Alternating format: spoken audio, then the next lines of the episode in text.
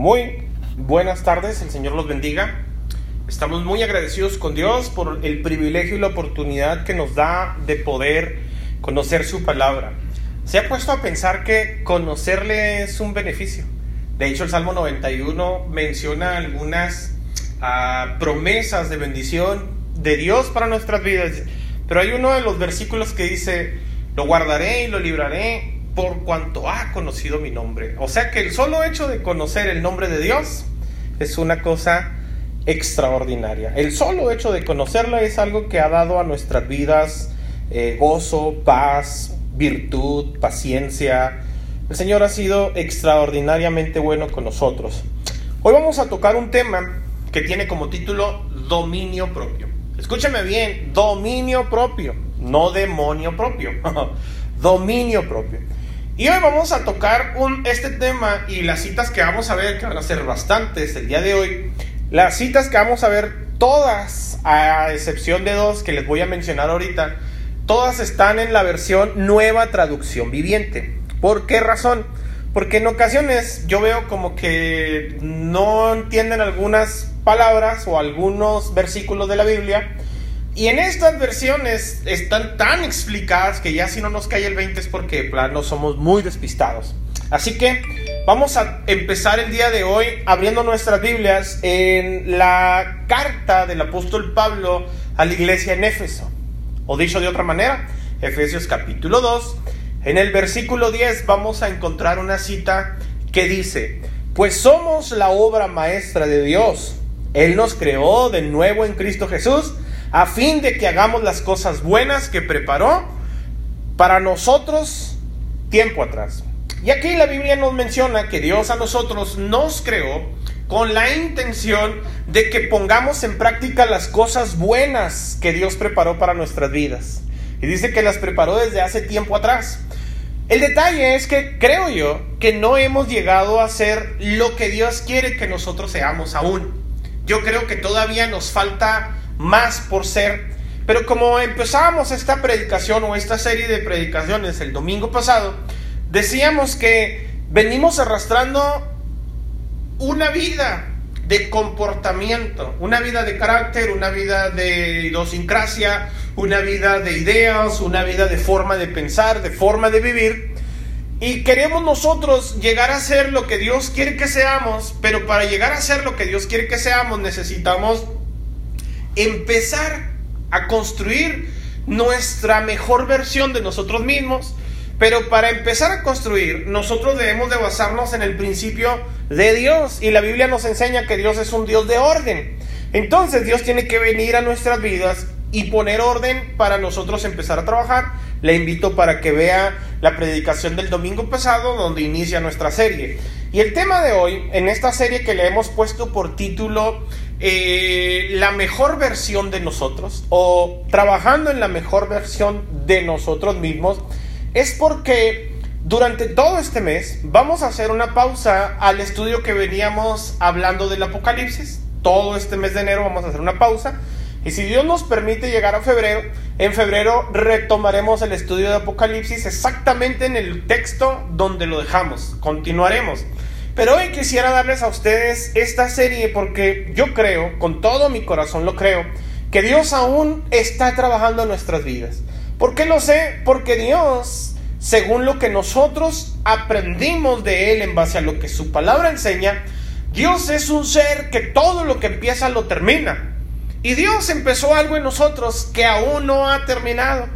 Y no ha terminado porque en ocasiones el obstáculo más grande que Dios tiene para hacer el proceso en nuestras vidas somos nosotros mismos. Por esa razón es importante que nosotros, pues si somos la obra maestra de Dios, como dice este versículo en la nueva traducción viviente, es porque Él nos creó a nosotros en Cristo Jesús. Habla de la salvación, pero también dice para que hagamos las cosas buenas que preparó para nosotros tiempo atrás.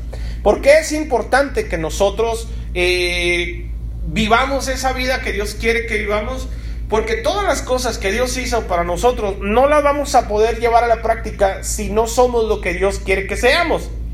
Y como veíamos el domingo pasado, traemos un cierto desorden en nuestras vidas y tenemos que empezar a poner en orden ciertas cosas para una vez ordenado eso, empezar a construir nuestra vida pues tenemos que ir empezando parte por parte y una de las cosas que nosotros tenemos que cambiar o mm, mejorar o controlar o disciplinar es nuestro dominio propio.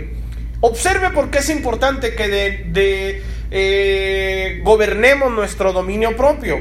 Dice la Biblia en Proverbios capítulo 25, versículo 28, una persona sin control propio o dominio propio es como una ciudad con las murallas destruidas. Una persona que no tiene autocontrol es una persona, la Biblia lo compara como con una ciudad sin muros. Y en base a la historia que nosotros vemos en la Biblia, una ciudad sin muros es una ciudad eh, propensa al saqueo, es una, una ciudad indefensa, es una ciudad donde cualquiera podía entrar y saquearla. La muralla representaba seguridad, fortaleza, defensa para la vida de una persona, para la vida de una ciudad, perdón. Y la Biblia nos dice que es semejante a una ciudad sin muros, una persona que no tiene control propio. Algunas veces, y lo vamos a tocar incluso en este tema, en, esta serie, pero más adelante, algunas veces malinterpretamos el dominio propio con el carácter. Y no son las mismas cosas, pero como le digo, lo vamos a ver más adelante. Hoy lo que quiero que nosotros veamos es, el domingo pasado también les decía que existen en la vida dos tipos de personas, los que son líderes y los que son seguidores. Los líderes son aquellos que les toca visionar, son los que van adelante, son los que en ocasiones tienen que abrir camino para que otros anden. Los líderes son los que en ocasiones les toca afrontar las consecuencias de sus decisiones, el ser juzgados, criticados, en el si sus decisiones fueron acertadas o equivocadas. Eso es lo que un líder hace. Pero otra cosa que hace un líder es que inspira. Un líder muestra cómo se hacen las cosas. Y la otra tipo de personas son las personas seguidoras. En nuestra vida, usted recordará que todos en alguna medida, en mayor o menor parte, fuimos en algún punto de nuestra vida seguidores. Seguidores porque cuando crecimos, éramos niños, nosotros carecíamos de algunas cosas. Carecíamos de identidad, carecíamos de carácter, carecíamos de incluso de, de forma de vestir, de forma de hablar y buscábamos imitar nosotros el comportamiento de las personas con las cuales nos juntábamos.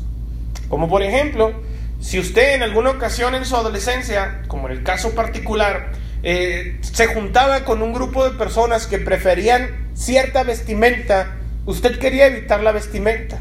Por ejemplo, si usted se juntaba con gente que le gustaba ponerse botas y sombrero, pues usted también quería vestirse con botas y sombrero. ¿Por qué? Porque quería encajar con esas personas. Aunque a lo mejor no era su estilo y no le gustaba muy bien usar botas y sombrero, por el hecho de imitar el comportamiento de esas personas y encajar con ellas, por el hecho de eso, usted imitaba sus conductas.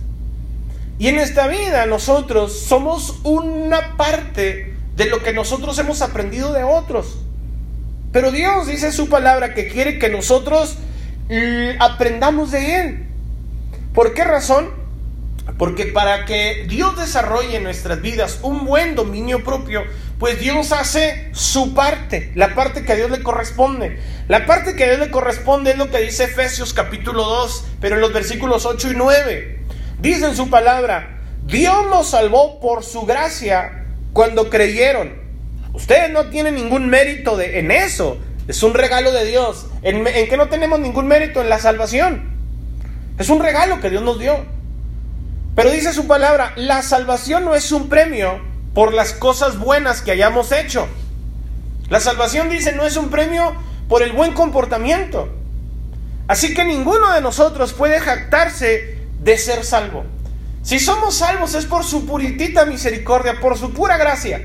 Es porque algo Dios dio en nosotros. Incluso la Biblia dice en Romanos capítulo 5, versículo 8, Dios muestra su amor para con nosotros en que aún en la condición de pecado en la que nos encontrábamos, aún así Cristo murió por nosotros. ¿No salvó? Entonces la salvación que nosotros tenemos, la tenemos porque Dios así le plació. En eso no tuvimos nada que ver nosotros. Dice la Biblia en Gálatas capítulo 5, versículo 22 y 23. En cambio, la clase de fruto que el Espíritu Santo produce en nuestra vida es amor, alegría, paz, paciencia, gentileza, bondad, fidelidad, humildad y escúchelo bien, control propio. Y dice la Biblia, no existen leyes contra esas cosas. ¿Qué puede hacer Dios a favor de nuestro dominio propio? Bueno, pues dice la Biblia que además de salvarnos, hacernos nuevas criaturas, manda a su Espíritu Santo para que su Espíritu Santo funcione como un agente de cambio en nosotros. El detalle es que muchos de nosotros no le damos mucha libertad al Espíritu Santo.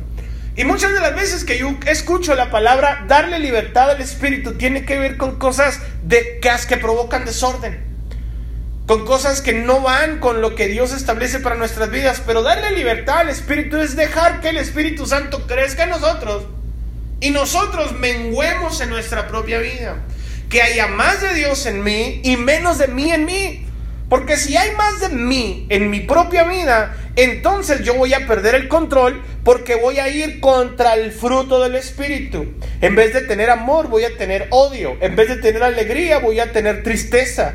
En vez de tener paz, me la voy a pasar preocupado. En vez de ser paciente, voy a ser impaciente. En vez de ser una persona gentil o bondadosa, voy a ser una persona rencorosa. Muchas cosas que algunos de los cristianos que me están escuchando ahorita aún practican. Y eso sucede no porque Dios no ponga de su parte, como digo, Él pone su parte. El Espíritu Santo es la parte que Dios pone para trabajar en nosotros. El detalle es que nosotros no le damos la libertad al Espíritu como Él quiere para que el Espíritu trabaje en nosotros. Habla también de humildad y de control propio. Pero escuche bien lo que voy a decir. No existen leyes contra el fruto del Espíritu. Si usted es una persona que vive en base a lo que el Espíritu Santo produce en nuestras vidas, no hay nada en contra de usted. No hay quien lo juzgue, no hay quien lo critique, no habrá incluso quien diga que usted no es un buen cristiano. No se puede negar el buen comportamiento de una persona que manifiesta el fruto del Espíritu en su vida. No se puede negar. Eso se nota, así como se nota nuestro mal carácter, nuestro mal genio, nuestras malas palabras, también se nota todo lo contrario, también se nota nuestra fidelidad, nuestra gentileza, nuestra bondad, también se nota nuestra paciencia, nuestro amor, nuestra alegría. Dice la Biblia, contra estas cosas no hay leyes. La Biblia nos enseña ahí en segunda epístola del apóstol Pablo a Timoteo, segunda de Timoteo capítulo 1, versículo 7, Dice, pues Dios no nos ha dado un espíritu de temor y timidez, sino de poder, amor y autodisciplina. Les dije en un momento, vamos a estar leyendo nada más la nueva traducción viviente. Dios no ha puesto en nuestras vidas un espíritu cobarde, ni tampoco un espíritu tímido, dice, sino poder en nuestras vidas. Ahora, la gran mayoría de los cristianos queremos poder, pero la Biblia nos dice que Dios no va a poder poner en nuestras vidas si nosotros no somos autodisciplinados. Estamos enamorados de la unción. Estamos enamorados del fuego, del gozo, de los dones espirituales. Pero no queremos pagar el precio. Queremos que Dios nos use más, pero no queremos ayunar. Queremos que Dios nos hable más, pero no queremos leer la palabra. Queremos que Dios cambie nuestro carácter, pero no queremos orar. No va a suceder un cambio en nuestras vidas si no tenemos nosotros autodisciplina. Necesitamos nosotros disciplinarnos. Por esa razón, lo que Dios hace es que Él pone en nuestras vidas espíritu de poder, no de temor. Espíritu de amor y autodisciplina. Pero depende de mí llevar a la práctica estas cosas. Eso es lo que depende de Dios. Lo que depende de nosotros es ejercitarlo. Si usted no ejercita el espíritu o el fruto del espíritu en su vida, en este caso el dominio propio, si usted no ejercita el dominio propio, no va a ser una persona que desarrolle el dominio propio. Escucha lo que dice el apóstol Pedro en, la segunda carta, en el capítulo 1. Segunda de Pedro, capítulo 1, versículo 5. En vista de todo esto, esfuércense al máximo por responder a las promesas de Dios complementando su fe con una abundante provisión de excelencia moral. La excelencia moral con conocimiento, El conocimiento con control propio, el control propio con perseverancia, la perseverancia con sumisión a Dios, la sumisión a Dios con afecto fraternal, el afecto fraternal con amor por todos. Cuanto más crezcan de esta manera, dice, más productivos y útiles serán en el conocimiento de nuestro Señor Jesucristo. ¿Qué es lo que está diciendo el apóstol Pedro? El apóstol Pedro está diciendo, esto no es por fe. Porque en la versión Reina Valera 1960 dice, a vuestra fe añádele. Sí es bueno que tengas fe. Pero aquí dice el apóstol, esfuérzate al máximo. Esfuérzate para responder a las promesas de Dios complementándolo con estas cosas. ¿Qué cosas? Una buena excelencia moral. Vamos a llamarle buen testimonio. Que los de afuera sepa cómo somos. ¿Cómo sabe la gente de afuera cómo somos si no conoce nuestra vida por dentro? Por dentro solamente se conoce usted, usted conoce sus emociones, sus pensamientos, sus filias, sus fobias, sus formas de pensar. Pero la gente conoce lo que nosotros le dejamos ver en base a lo que externamos con nuestro comportamiento. Entonces, si usted quiere que la gente tenga una ah, opinión diferente de su vida, permita que el Espíritu Santo trabaje en usted, lo moldee, lo haga una nueva persona. Esfuércese al máximo por responder a las promesas enormes de Dios para nuestras vidas. Dios tiene un mar de bendiciones para nosotros, pero nosotros no nos esforzamos por responder a las promesas de Dios, complementando la fe con una excelencia moral, complementándola con conocimiento. Hace falta que nosotros nos disciplinemos en la lectura, en la, eh, eh, en la liturgia, vamos a llamarle así, en el conocimiento de la palabra de Dios, en el dominio propio. Y lo dice, siendo perseverante. ¿Cómo se desarrolla el dominio propio? Como dije hace un momento, ejercitándolo. Chéquese lo que dice el mismo Pedro, pero en la primera carta. Primera de Pedro, capítulo 5, versículo 8, y lo voy a leer en la nueva versión internacional. Dice, practiquen el dominio propio y manténganse alerta. Su enemigo el diablo ronda como león rugiente buscando a quien devorar. He escuchado muchas veces cómo la gente eh,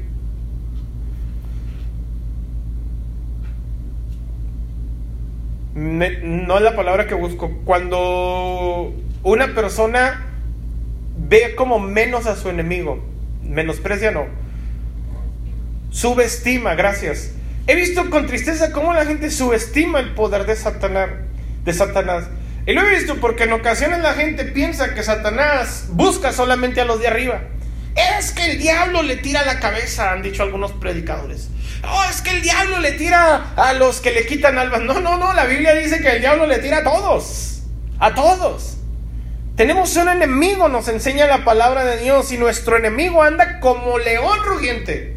Nos anda rondando a todos nosotros buscando a quien demorar, pero la Biblia nos dice que una manera de contrarrestar que el enemigo ataque nuestras vidas impunemente es practicando el dominio propio y alertas, despiertos, motivados nosotros, estar listos Dice el apóstol Pablo a Timoteo en la primera carta que le envía, primera de Timoteo capítulo 3, del 1 al 2. Dice, la siguiente declaración es digna de confianza. Si alguno aspira a ocupar el cargo de anciano en la iglesia, desea una posición honorable. Por esta razón, un anciano debe ser un hombre que lleve una vida intachable. Debe ser fiel a su esposa. Debe tener control propio vivir sanamente y tener una buena reputación. Con agrado debe recibir visitas y huéspedes en su casa. Y también debe tener la capacidad de enseñar. Si se fija, el apóstol está diciendo que una persona que desea ocupar un puesto relevante en la congregación, es bueno que tenga ese deseo. Es bueno que esa persona quiera mm, servir a los demás. Es bueno que esa persona quiera tener un cargo importante en la iglesia, pero el apóstol dice que esa persona, además de tener una reputación intachable, tiene que ser una persona que haya demostrado fidelidad no solamente a su esposa, sino también a Dios con el autocontrol. O en pocas palabras, el dominio propio. Se fija que el dominio propio es muy importante. Dios dice incluso que una persona que desea servir a Dios en el ministerio debe tener un, un dominio propio excelente sobre su propia vida. ¿Por qué razón? Porque si nosotros no dominamos nuestro propio ser, va a ser muy difícil que nosotros dominemos otras cosas. Y no me refiero a cosas ah, ministeriales, sino cosas que tienen que ver con asuntos espirituales. ¿Cómo se nos va a sujetar el diablo a nosotros si ni siquiera nosotros mismos tenemos autocontrol? ¿Cómo podemos reprender al enemigo nada más por los méritos de Cristo? No nos va a pasar como aquellos ah, hijos de, de, Seba, me parece que dice la Biblia, que eh, fueron y quisieron expulsar unos demonios, así como Pablo lo hacía. Los demonios se voltearon y dijimos, dijeron, sabemos quién es Pablo, conocemos a Jesús, pero ¿ustedes qué? Dice la Biblia que les hicieron grande violencia, los avergonzaron. Y fueron avergonzados porque estas personas querían tener algo que el apóstol Pablo tenía, pero no estaban dispuestos a pagar el precio. Y una de las cosas que el apóstol Pablo tenía también era dominio propio. Y ahorita lo vamos a ver porque el mismo Pablo escribe, no me dejaré vencer por nada, por nada. Y cuando se refiere a no me dejaré vencer por nada, se refiere, tengo dominio propio. No me dejaré vencer por, por, por el ocio. No me dejaré vencer por la comida, no me dejaré vencer por el pecado, no me dejaré vencer por el mal carácter, no me voy a dejar vencer. Eso es tener autocontrol. Chéquese lo que la Biblia nos enseña a nosotros, que tenemos que tener control sobre ciertas cosas, sobre nuestra vida primeramente, para poder tener dominio sobre el pecado. ¿A cuántos les gusta pecar? ¿Cuántos quisieran quitarse el lastre de la maldición que produce el pecado en nuestras vidas. Si usted ya no quiere pecar, entonces tiene que ejercer dominio sobre el pecado. Observe lo que dice la Biblia en Romanos capítulo 6, versículo 12. No permitan, estoy leyendo todo en la nueva traducción viviente, no permitan que el pecado controle la manera en que viven.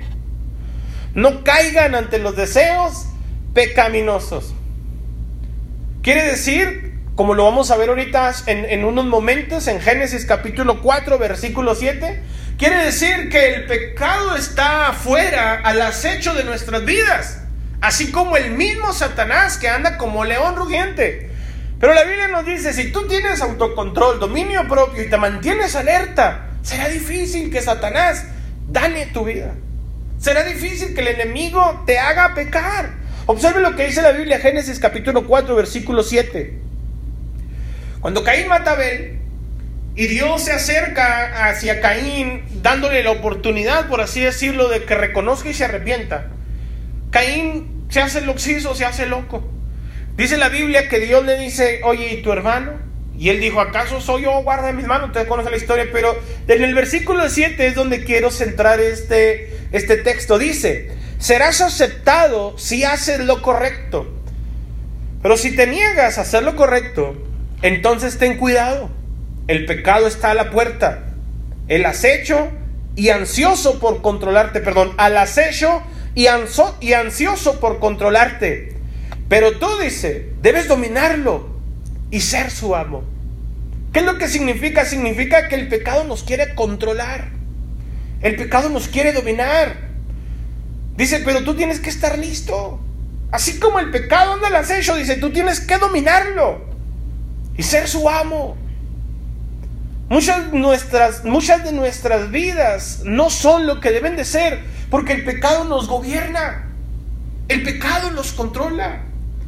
Yo he visto con tristeza hogares destruidos por pecados, ministerios acabados por darle rienda suelta al pecado, como por ver al pecado como algo inofensivo. ¿Qué tanto es? Todo el mundo lo hace. Déjame te digo una cosa, aunque todo el mundo lo haga, no significa que es correcto. Lo que está mal, está mal. Y si Dios dice en su palabra, apártate del pecado y haz el bien, Lo que yo tengo que hacer es apartarme del pecado y hacer el bien. Porque Dios conoce nuestra condición, conoce cómo es nuestro enemigo, conoce las acechanzas de Satanás y también conoce que en nosotros está el poder de poder decir no. Yo tengo autocontrol, yo tengo dominio propio. Y no vamos a hablar de que es que lo hacemos porque nosotros podemos solos. No, no, no, no estamos solos. Dios está con nosotros. Ya dije hace un momento, Él pone lo que le corresponde. Ahí está su Espíritu Santo. Ahí están todas las armas con las cuales podemos enfrentar a Satanás. Pero también depende que yo me revista de eso, me llene de su Espíritu Santo, me ponga toda la armadura de Dios y haga mi trabajo. Para no dejarme dominar por el pecado, porque el pecado, dice la Biblia, está a la puerta, al acecho y ansioso por controlarte. A muchas personas el pecado los controla. Cuando la Biblia dice, tú debes dominarlo y ser su amo. Fíjese lo interesante. También tenemos que tener nosotros dominio sobre nuestros pensamientos. ¿Cuántas personas le dan rienda suelta a sus pensamientos? Y se imaginan escenarios hipotéticos en su mente, imaginarios, eh, eventos imaginarios en sus vidas. Y suceden cosas en sus vidas que no son reales, pero se las imaginan. Porque le dan rienda suelta a los pensamientos. Y la Biblia a nosotros nos dice que también nosotros podemos tener dominio sobre nuestros pensamientos. La Biblia nos enseña a nosotros que una de las herramientas que Satanás utiliza son los dardos encendidos. Esos dardos encendidos, vamos a llamarle pensamientos, el Satanás, que el Señor lo reprenda, los tira desde lejos, que la intención es llegar a nuestra mente, porque escúchelo bien, si una idea se anida en nuestra mente, esa idea, esa idea bajará a nuestro corazón. Y cuando baje a nuestro corazón, entonces producirá en nuestras vidas el fruto de esa idea. Ejemplo, si su idea en este tiempo, usted le da vuelta a la idea y dice, yo me quiero consagrar para Cristo.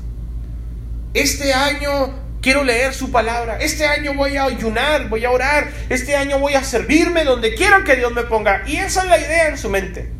Pero si pasa como un pensamiento fugaz, no sucederá nada. No va a pasar nada. Pero si ese pensamiento lo anida en su corazón, entonces sí puede producir algo en su vida. Pero así como suceden pensamientos positivos a nuestras vidas, Hablamos hace un momento que también Satanás envía sus dardos encendidos. Y no son pensamientos positivos, sino todo lo contrario. Pensamientos pesimistas, negativos, pensamientos de autodestrucción, incluso de autoflagelación, incluso pensamientos de suicidio. Pensamientos donde no sirve, no vale. Pero un día Martín Lutero expresó y dijo, no puedes evitar que los pájaros vuelen sobre tu cabeza.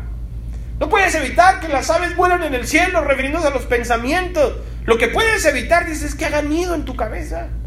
No te lo dejes llegar. Fíjese lo que dice la Biblia, Romanos capítulo 12, versículo 2. Eso dijo Martín Lutero. No, no, no puedes evitar que las aves vuelen sobre tu cabeza, pero sí puedes evitar que hagan nido. Pero la Biblia dice, no imiten, Romanos capítulo 12, versículo 2, no imiten las conductas ni las costumbres de este mundo más bien, dejen que Dios los transforme en personas nuevas al cambiarles la manera de pensar. Entonces aprenderán a conocer la voluntad de Dios para ustedes, la cual es buena, agradable y perfecta. ¿Qué significa esto? Significa que tú no puedes llegar a entender lo que Dios piensa acerca de ti. ¿Por qué? Por tanto pensamiento negativo que tienes en tu vida. Nadie me quiere, todos me odian. Mejor me como un gusano. y como la gente tiene esos pensamientos negativos de desesperanza, esos pensamientos fatídicos, no dejan esos pensamientos, no te dejan ver a ti lo que Dios piensa respecto a tu vida. Y la Biblia dice, yo sé los pensamientos que tengo acerca de ti, pensamientos de bien y no de mal. ¿Para qué? Para darte el fin que esperas. Yo sé que dentro de tu ser alberga la esperanza de una buena vida, dice el Señor. Yo la tengo. Ya mandé a mi Hijo Jesucristo a pagar por tus pecados. Esa vida que deseas, yo la tengo. Pero esfuérzate. ¿Cómo te debes de esforzar? Dice la Biblia en Romanos capítulo 12, versículo 2. Uno, no imitando las costumbres de los demás. Dos, dejando que Dios cambie. Dejando que Dios cambie nuestra manera de pensar. ¿Qué es lo que piensas en los días, en las mañanas? ¿Qué es lo que piensas durante el día? Hay muchos pensamientos que en nuestra vida irrelevantes. Pensamientos como que me pongo, me combina, no me combina, me, me baño, no me baño. Esas cosas a lo mejor hasta cierto punto son irrelevantes. Y las vamos a tener. Pero hay otros pensamientos que son decisivos para nuestras vidas. ¿Voy a la iglesia? No, mejor me quedo. Y lo veo por internet. Pero cuando pone la gente la, la eh, publicación, el video, a veces lo dejan ahí y no ponen atención de lo que estamos hablando. Y muchas de las cosas que nosotros mencionamos a ti son de parte de Dios para ti. Porque si tú te fijas, yo no voy a decirte, vengo a decirte lo que yo creo que Dios me dijo que te dijera, no. La Biblia dice, y la Biblia es su palabra. Y Dios quiere que seamos transformados en base a su palabra. Colosenses capítulo 3, versículo 2 vuelve a decir, no imiten las, las conductas ni las conductas de este mundo. Perdón, no imiten las conductas ni las costumbres de este mundo. Más bien, Dejen que Dios los transforme en personas nuevas al cambiarles la manera de pensar. Entonces aprenderán a conocer la voluntad de Dios para ustedes. No, no es cierto, ya volví a leer Romanos capítulo 12, versículo 2. Colosenses capítulo 3, si mal no recuerdo, el versículo 2 dice que nosotros debemos de pensar en lo que está arriba. Colosenses capítulo 3, versículo 2, vamos a buscarlo. Lo apunté mal, pero aquí lo vemos de volada.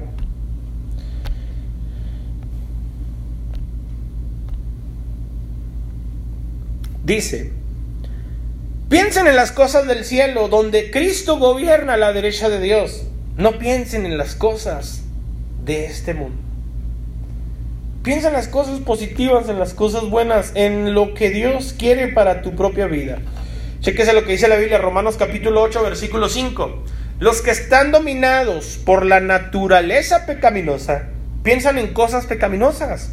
Pero los que son controlados por el Espíritu Santo piensan en las cosas que agradan al Espíritu. En nuestras vidas, no va a haber tiempo para explicarlo hoy, pero en nuestras vidas convergen dos naturalezas, la del espíritu y la carnal. La carnal es fácil alimentar, la carnal es fácil darle gusto, la carnal es la que le da rienda suelta a nuestros deseos carnales. El ocio, el, ah, el pecado, las cosas que satisfacen la carne, pero el espíritu, dice la palabra bendita de Dios, que nosotros debemos ser controlados por el Espíritu Santo y que pensemos en las cosas que agradan al Espíritu. Pero la Biblia nos enseña a nosotras que a nosotros que los que están dominados por la naturaleza pecaminosa piensan en cosas pecaminosas. En base a lo que nosotros pensamos es en base a lo que nosotros somos dominados. Vuelvo a repetir, si una idea se anida en nuestra mente, en base a esa idea nosotros vivimos. Si una persona llega a tener pensamientos, vamos a llamarlo así, eh, negativos sobre su persona, es que la gente se burla de mí. Es que si lo digo, la gente se va a reír de lo que digo. Esa persona va a tener en su vida falta de autoestima. Si la gente piensa que la gente para todo nada más andan viendo su comportamiento, ay, ¿qué dirán las demás personas? Esa gente no se va a atrever a hacer nada por miedo al que dirán. Porque son cosas que están en nuestra mente y nos pueden llegar a controlar. Mas la Biblia dice en Filipenses capítulo 4 versículo 8, y ahora, amados hermanos, una cosa más para terminar, para terminar Pablo, no yo, concéntrese en todo lo que es verdadero, todo lo honorable, todo lo justo, todo lo puro, todo lo bello y todo lo admirable. Piensen en cosas excelentes y dignas de alabanza. Ahora, esta es una predicación que usted puede ver por el internet. La razón por la cual me estoy yendo un poquito más rápido con las citas es porque usted le puede poner pausa a la repetición y verlo con más detenimiento porque todavía nos faltan algunas citas por ver y no quisiera mencionarlo en dos partes. La Biblia nos enseña a nosotros que nosotros tenemos una cosa más por saber. El apóstol Pablo dice, concéntrate en todo lo que es verdadero en todo lo honorable, todo lo justo, todo lo puro, todo lo bello, todo lo admirable. Piensen en cosas excelentes y dignas de alabanza. ¿Qué es lo que nos está diciendo el apóstol Pablo? Es que nosotros tenemos la libertad de pensar lo que queremos pensar. Si tú piensas cosas negativas es porque eso quieres pensar. Pero también dice, concéntrate. Concéntrate en pensar cosas positivas. En cosas que valgan la pena. Empieza diciendo en todo lo verdadero. ¿Qué es verdadero? La Biblia nos dice, sea solamente Dios verdadero. Y todo lo demás es mentira. La verdad en Dios no es absoluta ni relativa, la verdad en Dios es verdad y punto. Hay gente que lamentablemente piensa en muchas cosas porque le da rienda suelta a su imaginación. Y lamentablemente en ocasiones con nuestra imaginación nosotros incluso hasta podemos imaginar escenarios que no existen. La mente es tremenda. No vamos a entrar en más detalles porque tendría que dedicarle un tema exclusivo a la mentalidad. Pero la Biblia sí nos dice a nosotros que podemos tener dominio propio sobre nuestros pensamientos. No deje que la mente divague. No deje que la mente corra y se distraiga y se vaya. No, no, controlela. ¿Sabe por qué sé que es controlable? Porque yo no fui diagnosticado ni soy diagnosticado aún. Pero como tenemos un centro de bienestar infantil, Aquí en la iglesia, pues tomamos algunos cursos y el otro día que estábamos viendo un curso, el curso se llamaba déficit de atención. Yo me di cuenta que tengo todas las características de una persona con déficit de atención. ¿Qué es el déficit de atención? Es aquella persona que mientras, por ejemplo, yo estoy hablando y puede ser que alguien ahorita mientras yo estoy hablando esté pensando allá en los frijoles, en la inmortalidad del cangrejo. Esa persona tiene el déficit de atención, no se concentra. Pero el apóstol nos dice, concéntrate. Yo aprendí porque me di cuenta que cuando yo leí la Biblia, yo leí la Biblia cuando tenía por ahí de 9, 8 años, empecé a leerla. Y muchas de las cosas que aprendí en mi niñez, las aprendí porque venían con dibujos, con ilustraciones, con colores. Y ya más grande me he dado cuenta que a veces empiezo a leer la Biblia. Y si no me concentro Estoy leyendo la Biblia y voy en el capítulo 2, en el capítulo 3, y ya me pasé hasta el capítulo 4, 5, y dije, ¿de qué, de, qué dice? ¿De qué hablo? Es porque nos distraemos, estamos haciendo una cosa y pensando en otra. ¿Sí les ha pasado? Por eso a veces la gente ve y nos, nos dicen algo y nosotros, es más, empezamos a platicar con alguien, y sí o no, que usted ve a una persona y llega a un lugar y se presenta, ¿cómo le va? Fulanito de tal a los cinco segundos ya se olvidó cómo le dijo que se llamaba. Y usted dice, ¿cómo mi hijo se llama? No pusiste atención. Yo como pastor de la iglesia les tengo que decir algo con pena y es uno de los propósitos que me hice este 2021. Propósito es recordar el nombre de todos los hermanos de la congregación. Me da mucha tristeza y pena y vergüenza, lo digo, que en ocasiones, no, no en ocasiones, la mayoría de las veces al finalizar el servicio, Dios lo bendiga, ¿cómo se llama este hermano? Hermana, ¿cómo se llama? Y me dice el propósito, digo, es que tengo que aprender a concentrarme. Eso es autocontrol. Usted también puede hacerlo. Por eso la Biblia dice, fórzate, concéntrate en lo verdadero. Concéntrate en todo lo honorable, todo lo justo, todo lo puro, todo lo bello y todo lo admirable. Piensen en cosas excelentes y dignas de alabanza. Concéntrese, concéntrese. También nosotros podemos tener dominio sobre nuestras propias emociones. Somos gente emotiva. Somos gente que tenemos emociones en nuestras vidas. Cuando Caín mató a Abel, ahorita veíamos hace un poquito en Génesis capítulo 4, ¿por qué lo mató? Por envidia. ¿Qué es la envidia? Una emoción. Algo que experimentamos nosotros, pero no está en nuestro cuerpo. La envidia se siente en algún lugar de nuestro interior, pero no es, no es algo que usted pueda ir con el doctor y le diga, quiero que me opere de la envidia. sí, claro que sí, miren, le vamos a extirpar la envidia. No, le extirpan un, cáncer, le quitan algún órgano defectuoso. Pero las emociones son cosas en las que nosotros podemos tener autocontrol. ¿Qué tal la rabia? El enojo, esa gente que cuando se molesta está como el Hul, Hul, destrozar. Golpean la mesa, se irritan, gritan. Esas, mis amados, son emociones. Pero hay otras emociones más preocupantes también que no son tan escandalosas, pero la conmiseración. Cuando una persona empieza a tener autocompasión de sí misma. Ay, es que no me hablan. Es que no se acuerdan de mí. Cuando empezamos a pensar ese tipo de cosas, son emociones. ¿Qué tal la frustración? Cuando crecemos o vivimos frustrados por algo que no hemos conseguido porque mm, producen a lo mejor o, son producidas por, por la envidia, por la rabia, por otras cosas que nosotros no tenemos y otros tienen, nos frustramos. Cuando la Biblia nos enseña a nosotros que podemos ejercitar estas cosas. Ahora, nuestras emociones, si se fija aquí no voy a ni siquiera mencionar ninguna cita. ¿Por qué razón? Porque le vamos a dedicar un capítulo completo a las emociones. Completito. Porque hay emociones, mis amados, muy tóxicas. Emociones que se anidan en nuestro corazón y producen cosas terribles para nuestras vidas. Y lo vamos a ver en este tema de construyendo la mejor versión de nosotros mismos. Pero una cosa es controlar nuestras emociones y otra cosa es enterrar nuestras emociones. Cuando una persona aprende a enterrar sus emociones a que eh, todo se les rebala y, y, así creció y así vivió, esa gente en ocasiones cuando no pone atención a ciertas emociones que tiene que controlar y las entierra, en el día de mañana le explotan como una olla de presión y se llaman traumas. ¿Conocen gente trauma? Gente traumada. ¿Y cómo lo va a ver? Yo tengo familia y no toda mi familia es cristiana.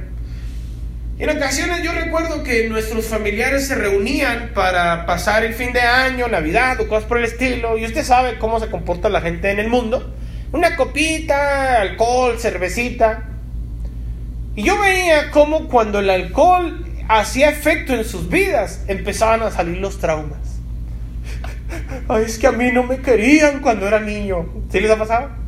Porque esa gente enterró sus emociones, mas no las controló sus emociones. Pero apenas hay algún detonante que las saca. Ahora, estoy hablando de situaciones como traumas ah, de la infancia, cosas por el estilo, no lo sé. Yo, gracias a Dios, no tuve una mala infancia. Pero he visto cómo otras personas se trauman con esos detalles que usted los ve y parecen gente normal. Pero con una cervecita encima, con una copa encima, le sacan los traumas y empiezan a llorar. Y luego lo que era risa y diversión se convierte en frustración y empiezan a pelear que porque los terrenos de la abuela y que porque no me los dejaron a mí. Puros traumas. Puros traumas porque la gente aprendió a enterrar sus emociones en vez de controlarlas. Pero como le dije, eso lo vamos a ver más adelante. También nosotros debemos de tener control sobre nuestro propio corazón. Hay gente que se basa en sus vidas en base a sus corazonadas. Es que estoy sintiendo una corazonada. No sé, gente loca, disculpe la expresión. Y si usted es una persona de esas, ponga atención porque esto es para usted. Pero de repente usted empieza a sentir algo. No sé, esta casa empieza a sentir algo. Y empieza a sentir algo, no sé, mi esposo, tiene esa necesidad de hablarle a su esposo y le marca. Resulta que a su esposo en ese momento se le acabó el saldo, la pila del teléfono y se apagó el celular. Usted le marca, él le contesta y empieza ahora su mente a divagar. A esa con otra, de seguro. Con razón, ahí se acostó enojado, ¿qué le pasaría? Y empieza porque no tiene control sobre su propio corazón. Y empiezan a darle, es que tengo una corazonada. Y luego llega el esposo o la esposa del trabajo y usted le da rienda suelta a sus corazonadas y vienen las discusiones, los pleitos. Mas sin embargo, a nosotros nos dice la Biblia, Jeremías capítulo 17, versículo 9. El corazón humano es lo más engañoso que hay y extremadamente perverso. ¿Quién realmente sabe qué tan malo es? Oye, ¿por qué tomaste una decisión? Sentí una corazonada. ¿Sí o no? Es que hay algo aquí, mi corazón no me engaña tendrás corazón de marciano, porque la Biblia dice que el corazón humano es lo más perverso que hay. Necesitamos nosotros también tener dominio sobre nuestras cosas en el corazón. También nosotros tenemos que tener dominio sobre los pensamientos de autocompasión, la falta de estima, como lo decía hace un momento. tiene que entender esta cosa que le voy a decir. No eres todo lo que dicen que eres. Ni tampoco eres lo que la gente no dice que eres. ¿Por qué? Porque hay gente que, que ni, en el mundo nos hace. Y hay gente que eso también les daña. ¿Viste? Nadie me volteó a ver. Pues, ¿por qué te van a voltear a ver? No, a lo mejor no eres importante en sus vidas. Pero para alguien eres lo más importante. Y el Señor lo dice en Isaías capítulo 41, versículo 8 en adelante. Pero en cuanto a ti, escúchalo bien, dice el Señor, mi siervo eres tú, a quien he escogido, descendiente de mi amigo Abraham te he llamado desde los confines de la tierra diciéndote eres mi siervo, pues te he escogido. Y escúchalo bien, no te desecharé. Yo me fijé en ti. Y no te voy a dejar, dice el Señor, aunque tú me digas que te deje. No te voy a dejar. Yo te escogí. No tengas miedo porque yo estoy contigo. No te desalientes porque yo soy tu Dios. Te daré fuerzas y te ayudaré. Te sostendré con mi mano derecha victoriosa. En vez de que nosotros empecemos a pensar, oye, ¿qué dicen de mí? ¿Y por qué no dijeron nada de mí? Empezar a pensar, las cosas que diga la gente son asunto de ellos. A mí lo que me interesa es lo que Dios tenga que decir de mí. Y si Dios dice, mío eres tú, con eso tengo. Eres mi siervo y te amo, con eso me basta. Y sabes que no te dejaré. Qué bueno es Dios. Pero hay gente que está tan preocupada por darle gusto a todo el mundo. Dios a nosotros nos habla de que también tenemos, tenemos que tener dominado nuestro corazón. También debemos de tener dominio sobre nuestras palabras. ¿Qué tal de la gente que no mide sus palabras? Yo les he dicho, mis amados, no amenace cuando esté enojado, ni prometa cuando esté feliz. Porque cuando está feliz, no, y que te prometo y que hasta la mitad de mi reino le dijo aquel. Y a veces decimos, pero te odio y no te quiero volver a ver en toda mi vida. Cálmese. Hay cosas que nosotros debemos de controlar y también debemos de tener dominio sobre nuestras palabras. Y le voy a decir una cosa importantísima. No diga todo lo que piensa. Hablamos el domingo que en promedio tenemos 60 mil pensamientos. Y muchos de ellos se convierten en palabras. No diga todo lo que piensa. Más bien piense todo lo que diga. Tiene que tener dominio sobre sus palabras. Fíjese lo que dice la Biblia en Proverbios capítulo 10, versículo 19. Hablar demasiado conduce al pecado. Sé prudente y cierra la boca. Hola. Fíjese lo que dice la Biblia. Esto es algo interesantísimo. Proverbios versículo 17, capítulo 17, versículo 28. Proverbios 17, 28. La que leímos hace un momento es Proverbios 10, 19. Esa es la que vamos a leer, Proverbios 17, 28. Hasta los necios pasan por sabios y permanecen callados. Parecen inteligentes cuando mantienen la boca cerrada. A veces la gente habla y habla y habla y no le para la boca. Me río porque mi, papá cuenta un, una anécdota de que mi abuela le decía a mi abuelo, ay, me duele esto, ay, me duele aquello, ay, me duele lo otro. Y mi abuelo decía, todo te duele menos la lengua. La Biblia nos enseña a nosotros que hasta los necios pasan por sabios y permanecen callados. Si no tiene nada interesante que decir, no diga nada. Controle sus palabras. En la abundancia de, de palabras hay un pecado, dice la Biblia, hablar demasiado conduce al pecado. Sé prudente y mantén la boca cerrada. Santiago capítulo 3, versículo 15 dice, de la misma manera la lengua es algo pequeño que pronuncia grandes discursos. La lengua es algo que parece insignificante, pero en ocasiones inspira. Pero así como en ocasiones inspira y da grandes discursos, también daña, también es mortífera. También son situaciones que en ocasiones lastiman. Dicen, así también una sola chispa puede incendiar todo un bosque. Entonces también tiene que aprender a tener dominio, control, autocontrol sobre sus palabras. Ya voy a terminar. penúltimo punto. Tiene que tener dominio también sobre lo que come. Esta predicación que estamos viendo hoy, hace tiempo que la escribí y quería compartirlo a la iglesia desde hace tiempo atrás, pero he tenido la disciplina de no enseñar algo de lo cual yo aún no he podido practicar. Quiero que sepa para la gente que nos ve, por internet que el año 2020 fue un año en el que yo me tuve que autodisciplinar. Una de las cosas en las que me discipliné es en la puntualidad. Para la gente que nos mira en internet y no son miembros de la iglesia, le voy a decir algo. El año pasado, antes de que empezara la pandemia y años anteriores a la iglesia, nuestros horarios de servicio eran aproximadamente a las 11 de la mañana. Algunos llegaban a las 11.15, algunos llegaban a las 11 y media, algunos llegaban ya empezado el servicio y empezaba, esperábamos a que empezara la gente para poder comenzar. ¿Cree que eso está bien? No está bien. Pero ¿por qué no podía poner orden yo en esta situación? Porque el primero que llegaba tarde era el pastor. No podía hablar yo de puntualidad si yo ya llegaba empezado el servicio. Entonces Dios empezó a tratar conmigo y dije, tengo que poner orden en estos detalles. Y todo el 2020 me discipliné y empecé a llegar temprano, temprano, temprano. Cuando ya logré que hiciera un hábito la puntualidad en mi vida, entonces dije a la iglesia, ahora tienen que hacerse ustedes el hábito de llegar temprano. Porque yo ya lo demostré que sí se puede. ¿Y sabe qué hacemos? Porque algunos batallaron.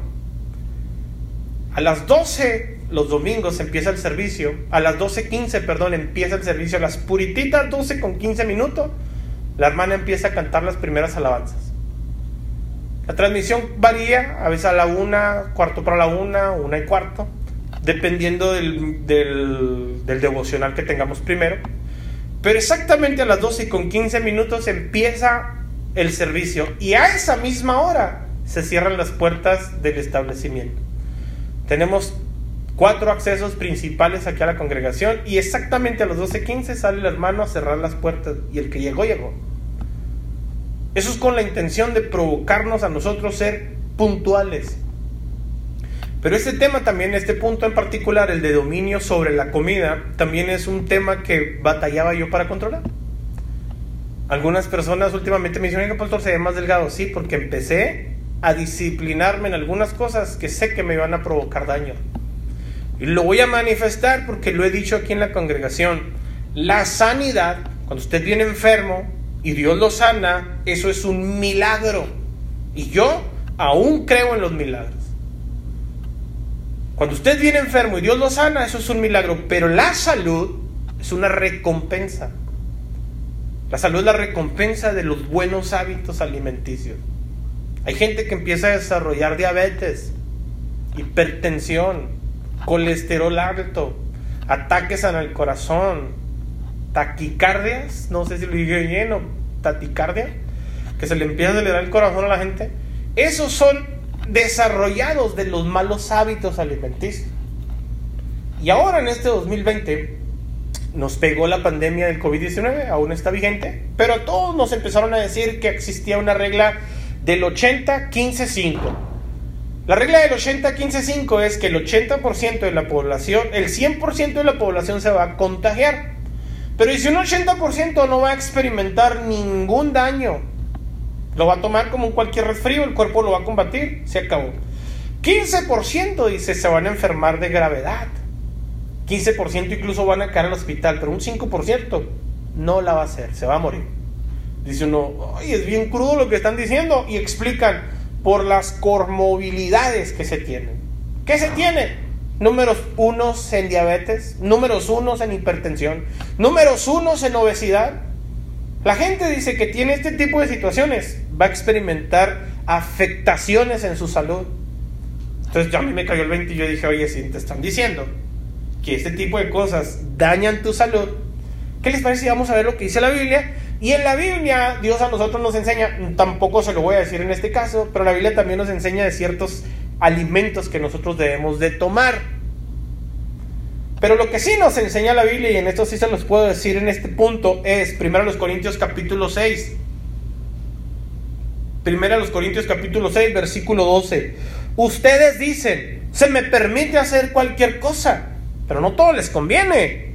Y aunque se me permite hacer cualquier cosa, no debo volverme esclavo de nada. Ya estamos en el Nuevo Testamento. Y el nuevo pacto Dios nos dice, mata y come. No hay alimentos que, sean prohibidos. Pero en el Antiguo Testamento Dios a los discípulos, a, los, a, los, a sus hijos les dio ciertas dietas de qué alimentos comer. Nosotros ya no estamos en la ley y no la, no la, no la enseñamos como un, como un mandamiento. Pero aunque aún así el apóstol Pablo está diciendo, si se fijan, todo me es permitido. Si tengo ganas de tomarme una coca, me la tomo. Si quiero comerme carnitas, me las como. ¿Por qué? Porque me es permitido. Pero ¿me hace bien? No me hace bien. Es ahí donde dice, todo me es permitido, pero no todo me conviene. Y aunque se me permite hacer cualquier cosa, no debo volverme esclavo de nada. Observe lo que dice Proverbios capítulo 23. Proverbios capítulo 23, versículo 2. Si eres dado a la glotonería, domina tu apetito. Ahora, a mí me gusta mucho comer. Ya no doy mucho testimonio porque gracias a Dios he estado bajando de peso, pero apenas empecé a disciplinarme desde noviembre del año pasado. Dije hasta aquí, se acabó un alto y un alto. Y le fui disminuyendo ya no tomo las cosas que me hacen daño ni como las cosas que me hacen daño. Y no lo hago no tanto por estética, sino también por salud. Hay cosas que no nos convienen a nosotros hacer y Dios a nosotros nos dice, domínate sobre la comida. ¿Qué tiene que ver la comida, pastor? Eso es algo suyo. No, no, no. Si usted se fija, cuando el Señor quiere que nosotros nos acerquemos a Él, lo primero que nos dice es que ayunemos. ¿Y de qué tenemos que ayunar? De comida. ¿Por qué la gente no ayuna? Los cristianos casi no ayunan. ¿Por qué no ayunan? No tienen dominio sobre su alimentación. Nosotros también tenemos que poner dominio sobre nuestra alimentación. Dominio sobre lo que comemos. Voy a terminar con estos consejos rapidísimos, así a vuelo de pájaro, de cómo desarrollar el dominio propio. Ponga atención, aléjese de todas las tentaciones. Todo lo que le cause tentación, sáquelo de su vida. Por ejemplo, yo ahora voy al súper a comprar el mandado y paso por los estantes de comida y no me causan apetito, no me causan tentación. Pero cuando quise cambiar mis hábitos alimenticios, evitaba pasar por la panadería. evitaba meterme una heladería. ¿Por qué? Porque estoy evitando las tentaciones. ¿Me explico? Entonces usted también aléjese de las tentaciones, pero yo estoy hablando de la que fue en mi caso. Pero para muchas personas, si el internet o la pornografía es una tentación, no pagues el internet. Quita el internet. Si eres esclavo del teléfono, porque ahora lamentablemente es un mal para muchas personas, es un vicio el teléfono. Cómprate un teléfono análogo. Dios que nomás mandan mensajes y reciben llamadas y te quitas de problemas porque hay gente que parece en el, que las redes sociales siempre están ahí con el vicio, con el vicio, con el vicio. Y gracias a Dios de las cosas que le estoy diciendo, doy testimonio de que tengo control en estas cosas. A mí la gente nunca me ve con el teléfono en la mano. Nunca ando ahí viendo a ver que abriendo el Facebook, que si una foto y cuántos likes tengo, ni Facebook tengo. Aprenda, por favor, a dejar y evitar todas las tentaciones o todas las cosas que le causen tentación. Evítelas, apártese de esas cosas. También tiene que aprender a sanar sus heridas emocionales, pero vamos a tocar en el tema cuando lleguemos a ese punto. Vamos a tratar ese tema exclusivamente de las emociones. Y nosotros tenemos que aprender a que hay ciertas cosas en nuestras vidas, como el rechazo, como la amargura, como la depresión, que esas pueden crecer si nosotros las dejamos crecer. La Biblia nos dice que no se produzcan raíces de amarguras en tu corazón. Quiere decir que si nosotros dejamos que estas cosas crezcan en nuestras vidas, es porque nosotros no tenemos el dominio sobre ellas, cosas que también la vamos a ver. Hágase hábitos alimenticios, hágase hábitos, perdón, eh, de cosas que quiere dejar.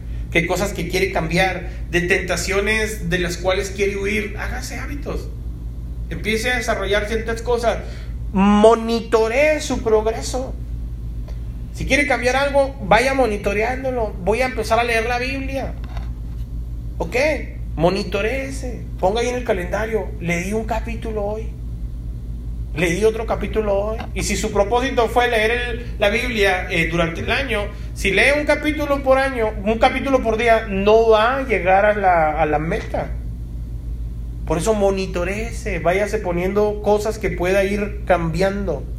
El reto, recuérdelo bien, para nuestras vidas este año y los próximos que estén por venir, no es ser mejor a los demás. El reto es ser mejor nosotros mismos. Mejor de lo que fuimos ayer. Mejor de lo que fuimos en el pasado. Mejor cristiano de lo que Cristo quiere que seamos nosotros. Sin excepciones. Vamos haciéndonos hábitos todos. También va a haber ocasiones que a lo mejor vaya a fallar. Perdónese. No es fácil cambiar toda una vida, pero no sea tan duro en ocasiones con usted mismo. Hágase hábitos, monitoree su progreso, establezca rutinas, no haga excepciones, pero si llega a fallar, perdónese y vuélvalo a intentar. ¿Cuántas veces podemos perdonar, dice la Biblia? Hasta 70 veces 7. Hágalo, monitoreese, perdónese, perdón. Tenga autocontrol en las cosas que queremos hacer. Y no por las que nos toca hacer. Como que, por ejemplo, yo quiero, yo quise, los dije hace un momento, yo quise eh, disciplinarme a llegar temprano. Yo quise disciplinarme en mis hábitos alimenticios. Pero si fuera miembro de la congregación y me pusiera mi pastor, ¿sabe qué? Vamos a hablar puerta a las 12:15. Entonces yo tendría que tengo que llegar temprano. Ya no es lo mismo, quiero llegar temprano. ¿Sí se fija la diferencia? Si el doctor me dijera, señor, tiene diabetes. Entonces ahora tengo que cambiar mis hábitos alimenticios. Mas no quiero cambiar mis hábitos. ¿Se fija? La diferencia es mejor hacerlo porque queremos y no porque tenemos que. Quiero ser mejor cristiano para agradar a Dios. No diga, tengo que ser mejor cristiano porque quiero ser líder de la iglesia. No quiero mejor ser porque quiero agradar a Dios. Es mejor hacer las cosas porque quiero y no porque tengo. Amén. Esto es todo lo relacionado a, y pudiéramos hablar un montón de cosas más, al dominio propio. No se pierda por favor la predicación del domingo que va encaminada a lo que estamos hablando. Póngase de pie y los que están en sus casas cierren sus ojos. Padre, en el nombre de Jesús, creo que la versión mejor